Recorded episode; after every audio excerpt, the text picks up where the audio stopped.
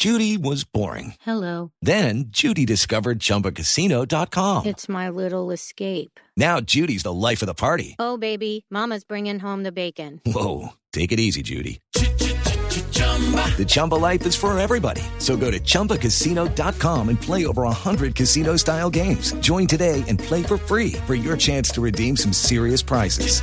chumba ChumbaCasino.com.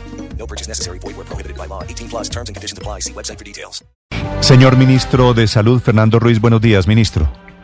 Hola Néstor, un saludo para ti, todos los integrantes de la mesa y todos tus oyentes. Ministro, gracias por aceptar esta entrevista. ¿Qué información tiene el gobierno, ministro, sobre una decisión que tomó un juez a una acción popular presentada por congresistas del Centro Democrático del Uribismo que pedían eh, medidas cautelares para frenar protestas, para frenar, entre otras cosas, la minga y las movilizaciones que vienen en diferentes eh, partes del país, ministro? Sí, Néstor, conocemos eh, los reportes que se han dado hasta ahora, donde principalmente se, el juez recomienda, plantea el tema de que los protocolos de bioseguridad deben ser eh, lo que debe ser deben ser seguidos estrictamente para atender las condiciones de la, de la protesta durante la pandemia. Sí, ministro, tengo entendido que el juez niega las medidas cautelares, pero crea unas obligaciones para los protestantes y para el gobierno nacional, para usted en el Ministerio de Salud, para darle mascarillas a los indígenas, para proveer las condiciones de bioseguridad en estas marchas? Sí, nosotros eh, tenemos, eso es mucho, es lo que hemos venido insistiendo durante los últimos días, la necesidad de que aun cuando nadie se va a poner, o sea, no nos podemos poner como Ministerio de Salud contra la protesta, sí es absolutamente imprescindible que se consideren las con, con se mantengan las condiciones de bioseguridad. Y a eso y a ese respecto, Néstor, yo quiero decirte que esto debe ser en, en, en debe, debe tener un sentido de corresponsabilidad también. Nosotros, a través de la unidad de gestión de riesgo, hemos estado eh, trabajando para proveer a los a la a los marchantes de la población indígena de la Minga con tapabocas y demás elementos de protección personal. Eso precisamente ayer en el comité estratégico se hizo una discusión al respecto y se tomó una decisión en ese sentido. Una, Pero una, una decisión en qué sentido, ministro? Sentido de buscar apoyarlos con tapabocas para poder tener, para que tengan mejores condiciones de bioseguridad, para que puedan acceder y no haya excusa para no tener tapabocas. Sí. Igualmente, también te cuento que nosotros ya eh, le, dio, le, le a eh, las CPS que están a cargo de ellos eh, mil pruebas de antígenos para que tengan la capacidad de hacer pruebas. Pero aquí es donde apelo a la corresponsabilidad. Es necesario que se permitan hacer ese tipo de pruebas, que todos accedamos a que cuando hay una persona sintomática, la persona debe hacerse la prueba para poder verificar efectivamente si hay contagio y si esa persona puede generar un riesgo para las demás personas, tanto los de la minga como los que están eh, cercanos a quienes están marchando en la minga. Sí. Y hemos tenido alguna información al respecto de que en algunos casos solo se ha tomado la prueba y sí se ha regresado hacia el Cauca a las personas sintomáticas. Entonces, en eso sí creo que debemos ser todos corresponsables como ministerio estamos atentos a apoyar a la minga en todo lo que sea necesario. Pero ministro, cuando usted dije, cuando usted dice que se dejen hacer la prueba, es porque llegan los expertos, los científicos, los técnicos y no se dejan practicar la prueba del coronavirus? No ha sido fácil practicar las pruebas según la información que nos han dado. Ministro, pero también nos dice algo muy, muy, muy problemático y es que están mandando de regreso al Cauca a los que resultan sintomáticos solamente. Claro. Eso quiere Entonces, decir sí. que hay un que puede estar el virus dentro de la no quiere decir que de, ya, de la ya una vez lo devuelven al Cauca, ya el virus se quedó en Bogotá, entre la minga, ¿no? que es el riesgo que estamos viendo y que anunciamos desde el principio, ese es no solo la minga, cualquier movilización que mueva un número tan grande de personas tiene un riesgo equivalente y ese riesgo está de que por simple matemática va a haber personas que tienen contagio. Yo Pero, nene. a ver, pero- en pero- Cali, desde Cali advertí el tema. Pero, ministro, es decir, en la Minga, que son 7.000 indígenas que están ayer en Bogotá, en la Plaza Bolívar, hoy están en el Palacio de los Deportes. Dentro de la Minga ya hay COVID. Pues nosotros tuvimos referencia de que algunas personas habían resultado positivas, otras estaban en examen cuando estaban en el Cauca, luego marchan y nos dan reportes desde el Ministerio del Interior respecto a que a personas que han, regres han, re han regresado por encontrarse sintomáticos. Entonces, eso sí es, representa Pero, también. pero importante. ministro, específicamente eran personas que estaban en la minga, ¿ustedes supieron que les hubieran hecho alguna prueba o que por estar tosiendo o tener fiebre las devolvieron? Seguramente, seguramente están tosiendo por, por efecto, pero es que aquí claramente nosotros no podemos discriminar. Tenemos que discriminar si se trata de COVID o de otra enfermedad, otra enfermedad respiratoria, evidentemente. Ministro, el fallo habla de una corresponsabilidad, como usted dice, les pide a los indígenas que marchen con distanciamiento, que se pongan tapabocas y que se laven las manos. Pero al gobierno nacional le pide que apoye a la alcaldía de Bogotá no solamente con los tapabocas, sino también poniendo lavamanos portátiles y entregándoles gel antibacterial a los indígenas. ¿Están avanzando en ese sentido? Sí, nosotros después del paro, el fallo salió ayer, lo estaremos revisando, estaremos mirando y también hay que mirar cuáles son las competencias que le corresponden a cada a cada eh, cada, cada, organi cada organismo, es decir, nosotros tenemos un sistema descentralizado en el cual nosotros no podemos tener injerencia sobre decisiones que sean a nivel de secretarios de salud, pero obviamente con Bogotá hemos trabajado integradamente en ese tema y seguramente nos podemos conversar el día de hoy para poder definir cómo debemos apoyarnos mutuamente para dar ese apoyo. Ministro, en este momento de pandemia, hablando del coronavirus, ¿qué tan lejos o qué tan cerca estamos de la segunda ola del COVID? ¿O ya estamos en la segunda ola? Eh, Néstor, estamos en la primera hora, pero es absolutamente incierto qué tan cerca podemos estar de la segunda hora. Y ahí yo apelo un poco a la diferencia que hemos tenido en la afectación entre ciudades.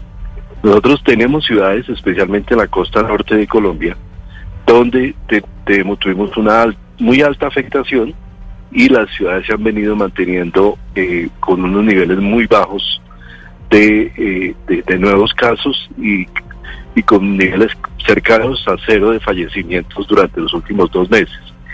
También tenemos ciudades donde hasta ahora está llegando la afectación del virus. Y en esas ciudades el número de, de personas susceptibles que, que no que no han estado tenido contacto con el virus todavía muy alto. Y me refiero a ciudades del eje cafetero, a ciudades como Ibagué, como Neiva y como Medellín, incluso un poco también Cali. En esas ciudades hemos tenido poblaciones de mayores de 70 años que han estado supremamente protegidas. Y evidentemente en esa situación donde ya, por ejemplo, en Medellín tuvimos un pico, pero un pico que no fue, no afectó a mucha población por lo cuidado que ha estado la población, por la, el, alto seguimiento que ha habido de los protocolos, la, la existencia de una alta proporción todavía, probablemente mayor del 70% de personas que no han tenido contacto, nos hace que podríamos tener un evento adicional muy temprano, muy pronto, es decir, incluso ya lo hemos estado visualizando en, el, Mi- en ministro. del Muy- área muy- metropolitana de Urra. ¿Muy pronto es este mes, este año? Muy pronto es que ya se puede estar dando. en Nosotros esto. tuvimos en Medellín un pico el 24 de julio, un pico pequeño, pero el 28 de desde, el, desde el 28 de septiembre en adelante estamos viendo también un incremento de casos. Igual Es- ha pasado, igual está sucediendo en toda la área metropolitana de, de Medellín, en todos los municipios, en la mayor parte de los municipios del Valle de Urra, y evidentemente eso es un tema que tenemos que estar, estamos haciendo el seguimiento ayer. Eso le, eso le, la- le quería preguntar, ministro, de ¿por Salud. qué? Porque entiendo que esta nueva tendencia que ustedes están viendo, según le he escuchado a usted mismo, es que se están contagiando muchos más jóvenes y menos adultos mayores. Es decir, y eso entonces implica, afecta la tasa de mortalidad, pues mueren menos, menos- menos mueren menos, que es un poco lo que uno veía que estaba pasando en Europa como en el verano y demás, o cuando regresaron, porque decían eso, que eran muchos jóvenes, entonces eso afecta menos, digamos, el impacto sobre unidades de cuidados intensivos y sobre fallecidos es menor. ¿Es eso lo que ustedes están viendo o nos puede explicar Es un poco? con una diferencia, es una pregunta muy importante, es muy parecido con una diferencia grande. En Europa, la- el contagio inicial fue sobre todo en personas mayores. En, en Colombia estamos viendo contagio en jóvenes creciente, pero el riesgo que tenemos con el contagio en jóvenes es que nosotros tenemos a los mayores de 70 todavía muy resguardados. Entonces, el joven cuando llega de la calle, cuando se hacen fiestas familiares, cuando se hacen reuniones con familia extendida, nos puede generar, uno, y hemos visto que se ha generado una afectación muy importante en personas que todavía no han tenido contacto mayor de 70. Y hay ciudades, hay muchas ciudades del país donde tenemos ese riesgo. No es solo Medellín, te hablo de Cali, por ejemplo, donde hay una proporción alta de personas mayores muy resguardada, el norte de Barranquilla, el norte de Bogotá, disciplina. Entonces, aquí el riesgo, a diferencia de Europa, ya no es que se contagien los jóvenes y ya terminamos, sino que los jóvenes se nos contagien y al regresar a casa, al haber aglomeraciones, podemos contagiar a las personas mayores de 70, incrementando la mortalidad, a diferencia de lo que podría pasar en Europa. Ministro, viene un desafío grande el 31 de octubre, el, el, sábado de la próxima semana, el Día de los Niños, el Halloween. ¿El gobierno está pensando en qué? ¿En una medida del orden nacional o lo va a dejar en manos de los alcaldes, como por ejemplo Ibagué y Tolima, que ya decidieron decretar toque de queda? Nosotros discutimos el tema ayer en el comité asesor. El tema de planteamiento es que nosotros es no permitir la salida ni el, el, manejo de, digamos, de, movilización de, personas en la calle buscando dulces ni nada de eso, porque se nos genera lo que llamamos, se puede llamar los supercontagiadores, es decir, personas que van de casa en casa y se va a ir transmitiendo de de manera que eso es un evento que no puede darse.